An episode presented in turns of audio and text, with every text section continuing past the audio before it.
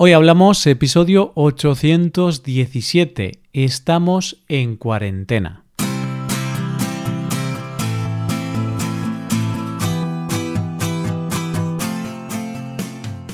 Bienvenidos a Hoy Hablamos, el podcast para aprender español cada día. Buenos días, oyente, ¿qué tal? ¿Cómo va todo? Como ya sabes, este viernes tenemos dos episodios de este podcast. Un episodio premium y otro episodio del podcast diario. En el episodio premium de hoy analizo un famoso vídeo en el que un escritor se enfada en un programa de televisión. es un vídeo bastante gracioso y lo analizaremos para reírnos un rato y para aprender algunas palabras o expresiones interesantes. Para escuchar este episodio tienes que ser suscriptor premium. Hazte suscriptor premium en hoyhablamos.com. Por otro lado, en el episodio de conversación con Paco que tenemos ahora, Paco y yo vamos a hablar sobre cómo estamos viviendo en España el tema del coronavirus. Hoy hablamos de la cuarentena.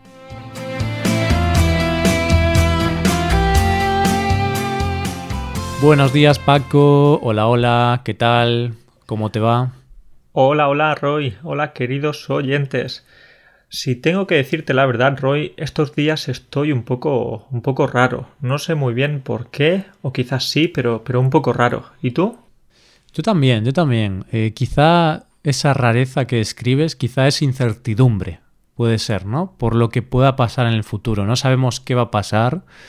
Y yo también estoy así. Incluso diría que estoy un poco preocupado, Paco. Y es gracioso porque hablábamos eh, en anteriores episodios, siempre decíamos, el día que nosotros digamos que estamos mal, ¿no? Que no estamos bien, Paco, es porque algo grave está pasando en el mundo.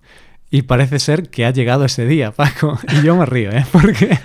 ha llegado el primer día en que realmente no decimos que estamos bien, muy bien, genial, fantásticamente. El primer día en que decimos que, bueno, nada, eh, no vivimos aislados del mundo, pero sí que, sí que sabemos que hay algunas personas, eh, especialmente en estos días, sufriendo mucho.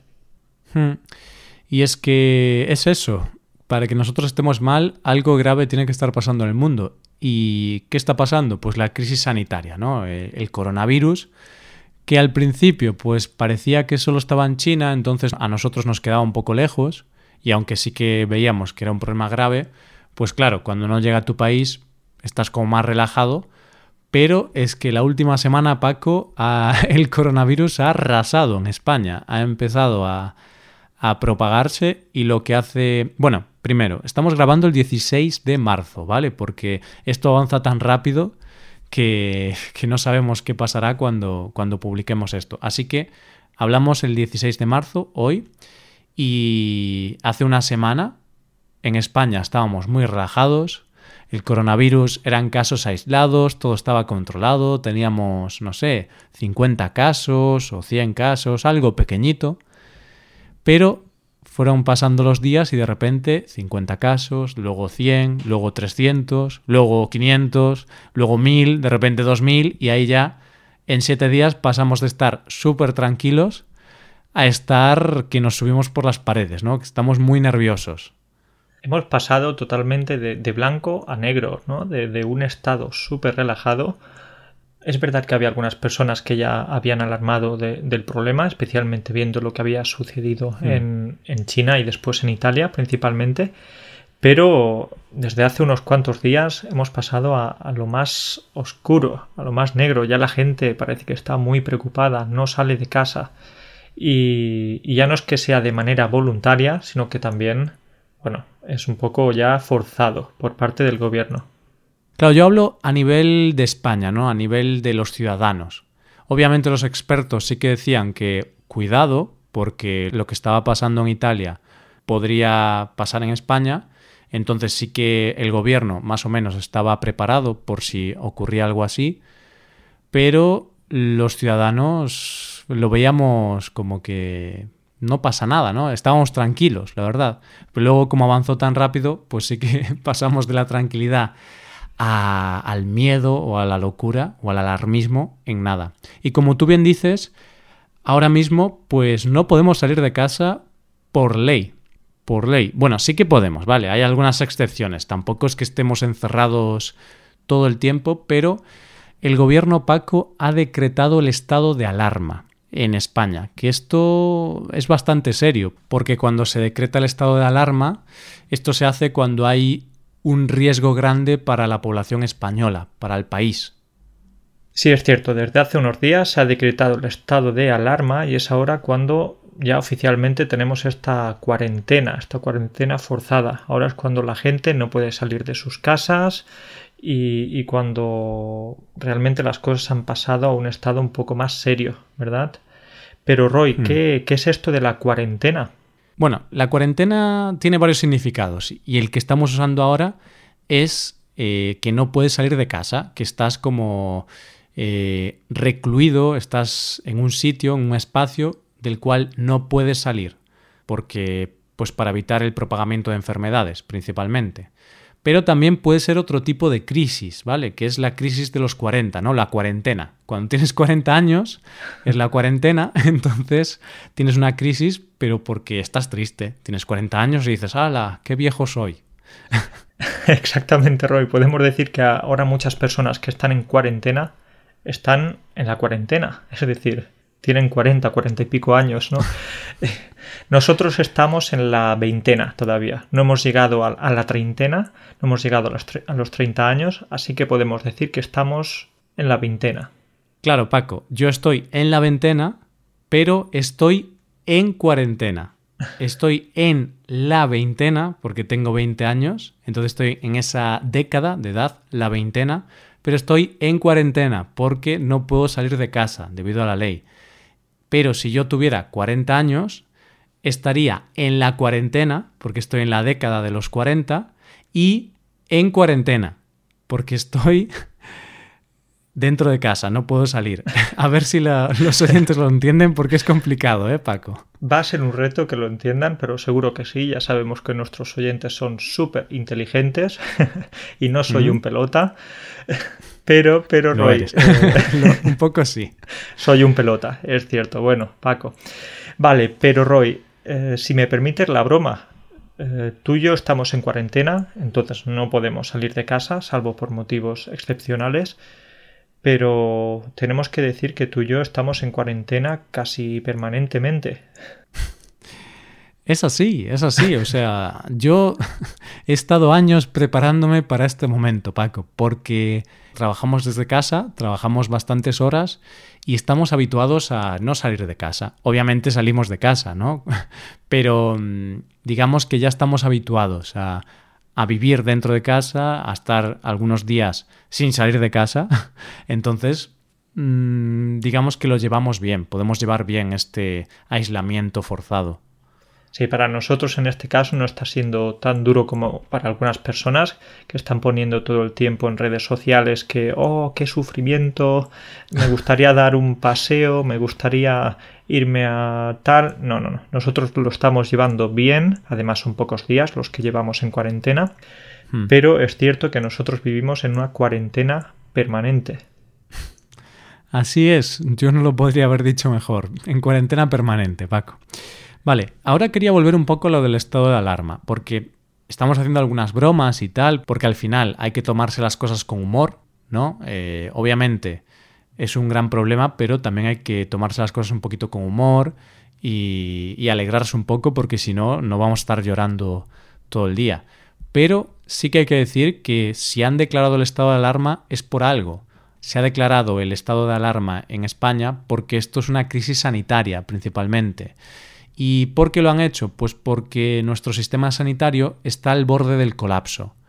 No solo porque el coronavirus eh, es bastante más letal que la gripe, tiene una mortalidad del 2%, 3% más o menos, sobre todo en gente mayor o gente con enfermedades previas, pero el problema es que eso, además de estar matando a la gente mayor principalmente, eso está colapsando el sistema sanitario, o sea, los hospitales no dan abasto eh, hay demasiados enfermos y no tenemos la capacidad para mm, asumir tanta cantidad de enfermos. Y por eso se ha decretado este estado de alarma, estas medidas extraordinarias, extremas, para evitar los contagios y para intentar reducir un poco la propagación de la enfermedad y que el sistema sanitario no colapse y pueda seguir funcionando adecuadamente.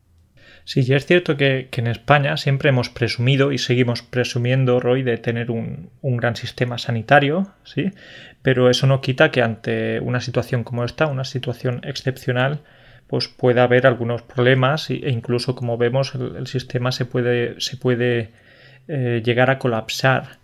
Entonces, mm. por eso estas, estas medidas tan extraordinarias. Claro, es que el sistema está preparado para un número de casos de enfermedades que ya conocemos, pero ante una nueva enfermedad en la cual hay tantos nuevos enfermos continuamente y aumenta tanto el número de enfermos, pues simplemente no hay, no hay médicos, no hay material, no hay camas, no hay, no hay espacio. Por ahora no hemos llegado al colapso, pero estamos cerca de él y por eso se ha tomado esta medida tan, tan extrema. Y Vamos a hablar un poquito de qué es el estado de alarma. Bueno, el estado de alarma es una ley que permite al gobierno hacer cosas extremas. Realmente esta ley que se acaba de activar, pues permite hacer cosas muy muy locas, por decir de alguna forma, como limitar la circulación, eh, requisar bienes de forma temporal, es decir, confiscar bienes. Si necesitan mascarillas, por ejemplo, pues el gobierno puede confiscar bienes como mascarillas, batas, bueno, lo que, lo que el gobierno considere que es imprescindible. E incluso también podría intervenir industrias, ¿no? Podría llegar a, a una fábrica e intervenir esa fábrica, pues por el motivo que sea, y puede limitar o racionar el uso de servicios, o sea, podría decir no se puede hacer esto, sí se puede hacer esto, no se puede consumir esta cosa, sí se puede consumir. Bueno, estas son muchas medidas que, que el estado de alarma permite hacer al gobierno, pero ojo, estas son cosas que se podrían hacer, pero no se están haciendo todas estas cosas. Simplemente ahora con esta ley el gobierno podría hacer cualquiera de estas cosas. Tiene, tiene la potestad, decimos, tiene el permiso de hacer esto. Pero obviamente no está haciendo todo esto porque no es necesario llegar a un extremo tan, tan alto, pero sí se están haciendo algunas cosas. Entonces ahora, si te parece, Paco, vamos a hablar un poquito de las medidas que ha tomado el gobierno en este estado de alarma para evitar la propagación del virus, del coronavirus. Vale, pues podemos hablar de algunas de estas medidas. Por ejemplo, hay algunas medidas que, que se están tomando y hace un tiempo pues no pensábamos que iban a ser posibles. Por ejemplo, la sanidad privada pasa a ser controlada también por el gobierno. ¿sí? Exactamente, la sanidad privada es diferente a la pública, obviamente, y funciona... Espera que pasa una moto. Ese no está en cuarentena, vete a tu casa. Sí, en España tenemos sanidad privada, sanidad pública. La sanidad privada está gestionada por empresas privadas, pero en esta gran crisis, pues el gobierno ha decidido que si es necesario eh, usar los hospitales privados y tal, el gobierno va a poder controlarlo de forma temporal, por supuesto. Y esto está bien, porque al final, si hay un gran problema, pues el gobierno tiene que tomar todas las medidas necesarias para poder curar a la población. Y el problema es que los seguros privados no te cubren si hay una pandemia global. En cambio, la sanidad pública sí lo cubre. Entonces, lo que harán es que si los hospitales públicos se colapsan y no tienen más sitio para poder atender a las personas, pues utilizará, el gobierno utilizará los hospitales privados. O simplemente dará algunas directrices para que los hospitales privados atiendan a personas a, todo el mundo, a, los ciudadanos.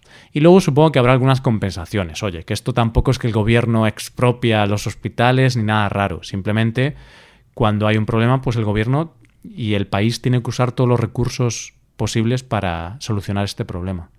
Vale, Roy, muy bien. Venga, pues Roy, como veo que estás muy interesado en estos temas y que estás puesto, estás al día, Vamos a hacer una cosa. Te propongo que hagamos un consultorio, el consultorio de Roy, en este caso. Y te voy a preguntar algunas dudas que tengo yo por aquí, que me he apuntado y que realmente no sé muy bien lo que pasaría en estos casos. Entonces, ¿vamos a ello? Vale, entonces serán dudas sobre eh, las limitaciones que hay ahora mismo, ¿no? Lo que podemos hacer y lo que no podemos hacer en España. Eh, exactamente, eso es lo que, lo que algunas dudas que tengo al respecto. Por ejemplo, me gustaría preguntarte si eh, yo, por ejemplo, puedo ir al trabajo. Puedo, puedo coger el transporte público y puedo ir al trabajo, en caso de que, de que tuviera que ir fuera, ¿sí? Hmm. Pues sí, sí que puedes ir al trabajo. El gobierno ha limitado la circulación de personas, no podemos salir de casa, pero hay excepciones. Y una de ellas es ir a trabajar. Por ahora no se han paralizado los trabajos, solamente se recomienda que, o se obliga más bien, que las empresas que puedan teletrabajar, pues están obligadas a teletrabajar, a trabajar desde casa, pero el resto de empresas, por ejemplo, si tú trabajas en una fábrica de coches, tienes que ir a trabajar. No se ha paralizado la, la industria, no se han paralizado los trabajos. Así que, sí, puedes salir de casa y debes salir de casa, porque si no vas al trabajo y, estás obligado a ir al trabajo, pues pueden despedirte. Vale. Bien, pero Roy, otra cosa. Tú ya sabes que a mí me gusta mucho la comida, especialmente los dulces. Esa es una de, mis debilidades, como sabes. A ti también, yo creo que a ti te gusta mucho el chocolate, como ya hemos hablado en algunas ocasiones. Bien, pues eh, me gustaría preguntarte que, bueno, si, si podemos ir a los supermercados, si puedo ir al supermercado a comprar comida. Por supuesto que sí, Paco. Y realmente la gente tenía un poco de miedo sobre esto, ¿no? Porque la gente cuando escuchaba esto de estado de alarma, cuarentena, aislamiento, pues quizá pensaban que, que, no iba a haber comida o algo así, pero sí, sí. Obviamente podemos salir de casa para comprar comida o para comprar medicamentos también, ¿vale? Productos de primera necesidad, comida, medicamentos e incluso también para ir al médico. Si tienes una cita con el médico, y no te han cancelado esa cita, pues puedes salir de casa para ir al médico. Así que todos los días podemos salir de casa para comprar comida. Pero obviamente hay algunas recomendaciones. No son obligaciones, la ley no lo obliga, pero sí que son recomendaciones. Y recomiendan, por ejemplo, no hacer acopio o no acaparar muchos alimentos, porque la gente se vuelve loca, Paco, no sé qué pasa y la gente compra papel higiénico como si, como si cagaran siete veces al día, te lo digo así de claro. Eh, el otro día fui a comprar, pero porque, porque yo vivo al día en la, en la alimentación, no tengo mucha comida en casa, generalmente, entonces cada día voy a comprar o cada dos días. Y no había papel higiénico, Paco, la gente está loca. Pero Roy, aquí tengo una pequeña teoría. ¿Sabes qué pasa? La gente va tanto al centro comercial, al supermercado, donde sea, para comprar papel higiénico, porque la gente tiene miedo, la gente tiene estrés. Entonces, eh, la gente necesita ir más veces al servicio. Sí, sí, sí. Se cagan, Paco, están cagados con este problema. Es normal, ¿no? Pero. Exacto, la gente está cagada o nosotros estamos cagados, entonces eh, necesitamos más, más papel higiénico. Sí, al final, cuando la gente tiene miedo, pues a veces toma decisiones irracionales, porque acaparar papel higiénico no tiene mucho sentido por el mero hecho de que no es de primera necesidad. Puedes limpiarte el culo con la mano. A ver, puede ser un poco asqueroso, sí, en algunas culturas lo hacen, no tiene nada de malo, y es que no lo entiendo, Paco, que, eso, que, que el papel higiénico no es tan necesario, hombre. Roy, es que yo creo que esto de limpiarse el culo está sobrevalorado, ¿no? ¿Qué crees?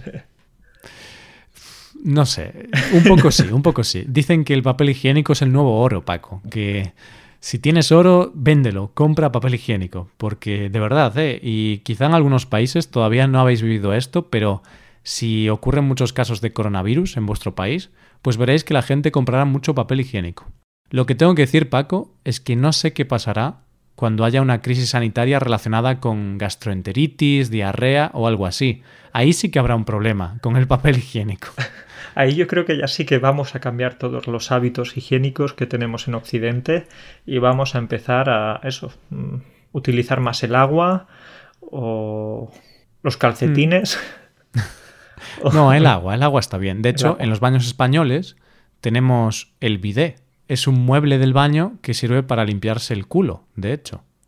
Sí, sí. Eh, lo que pasa es que es ese elemento tan denostado, tan olvidado por parte de la gente.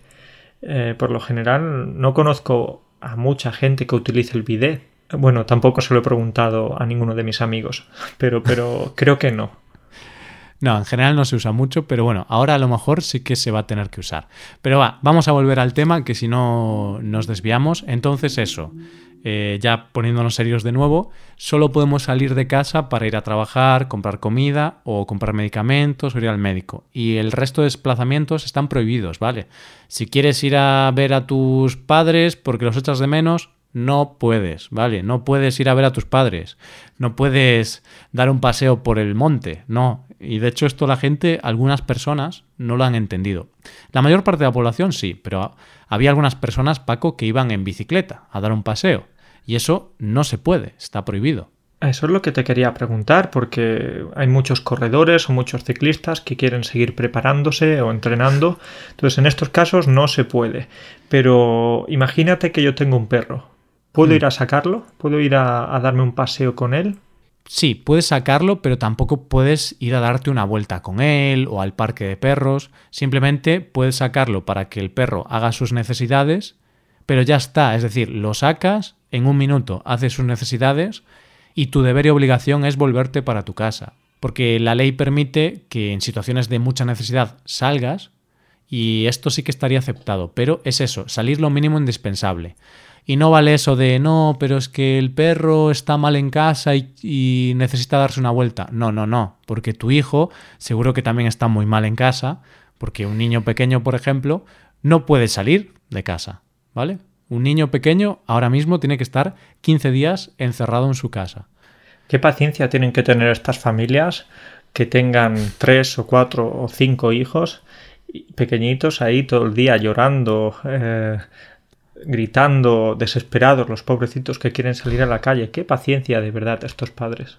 Tiene que ser muy duro, ¿eh, Paco? Y, y es que al final estar dentro de casa durante 15 días o más, porque esto dura 15 días, pero dicen que posiblemente se alargue. Posiblemente lo tengan que alargar 15 días más o así. Entonces podría ser un mes. Y bueno, yo estoy habituado a esto y creo que lo voy a superar, pero hay muchas personas que se van a desesperar un poquito, personas que están habituadas a salir todos los días, a hacer deporte fuera. Pero bueno, Paco, eh, es una situación extrema y, y hay que hacerlo. Hay que hacerlo. Además, yo creo que también podemos ver el lado positivo a este tema. No sé si lo tiene, pero yo creo que muchas personas se van a poner al día, se van a actualizar con los libros pendientes que tienen, con las series pendientes que querían ver y no vieron.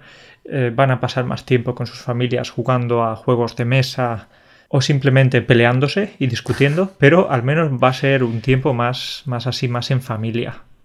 Hmm, sí, eso es verdad. De todo lo malo hay que sacar lo bueno, ¿no?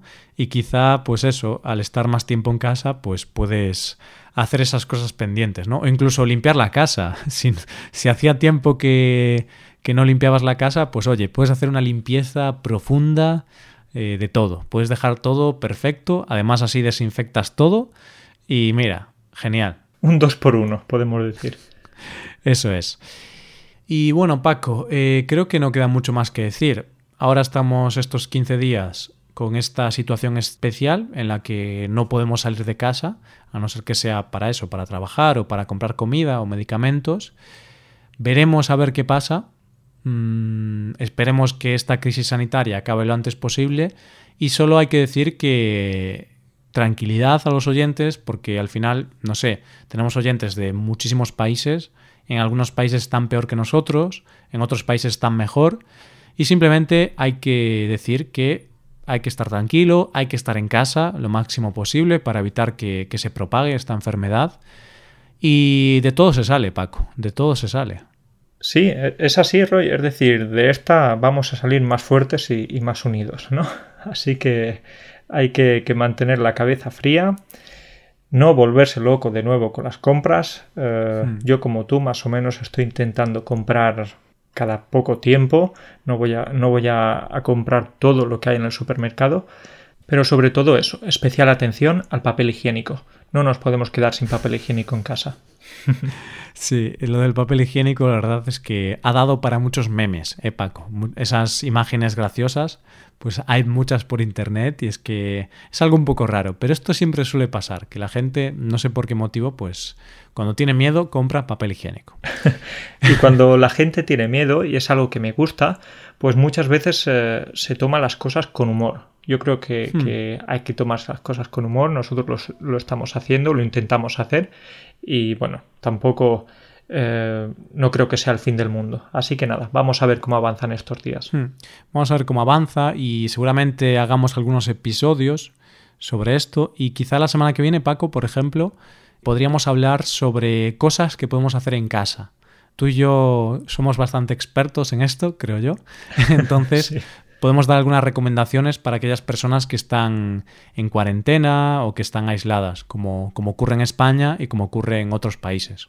Sí, claro, perfecto. Pues Roy, me parece bien. Podemos hablar de lo que estamos haciendo nosotros y de lo que están haciendo muchos españoles o muchos italianos o, bueno, eh, gente de diferentes países para llevar esta cuarentena de una manera más, más agradable.